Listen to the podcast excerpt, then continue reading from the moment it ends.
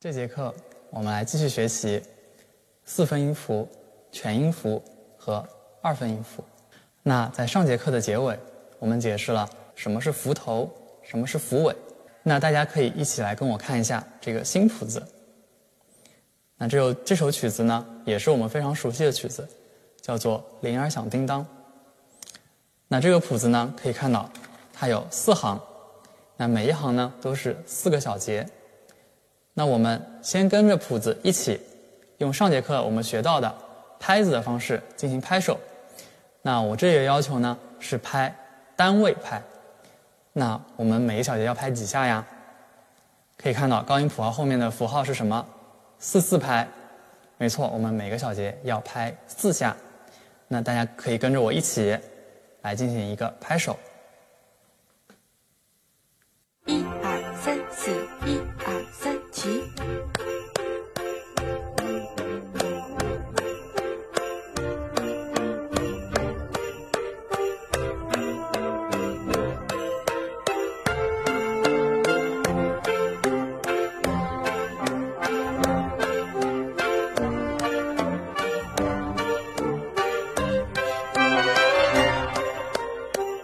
好，那刚刚大家一边拍手的时候，有没有一边看谱子呀？是不是可以发现，我们这个谱子里除了四分音符以外，还有长成别的样子的音符？那没错，我们来看到第二小节这里。第二小节这里呢，是在下加一线上面有一个空心的圆圈。那在说这个音符之前，大家先回答我：下加一线上面的这个音，它的唱名是什么呀？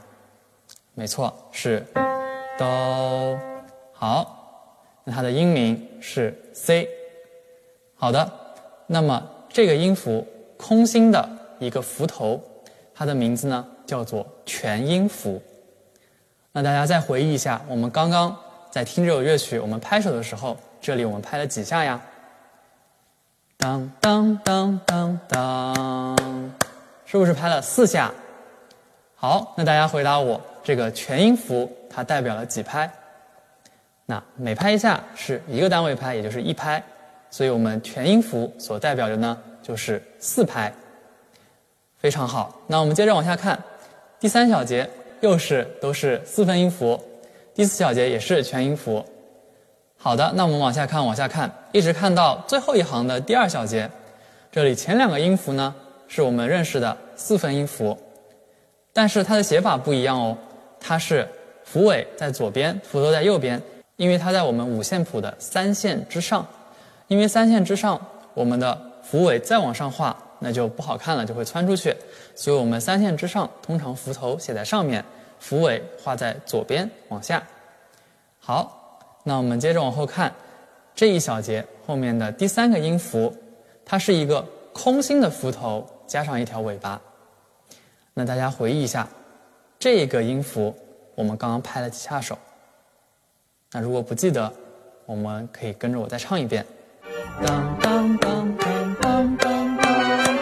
啊，可以发现我们刚刚这里是拍了两下手，那也就是说，这个音符的时值呢，它是两拍。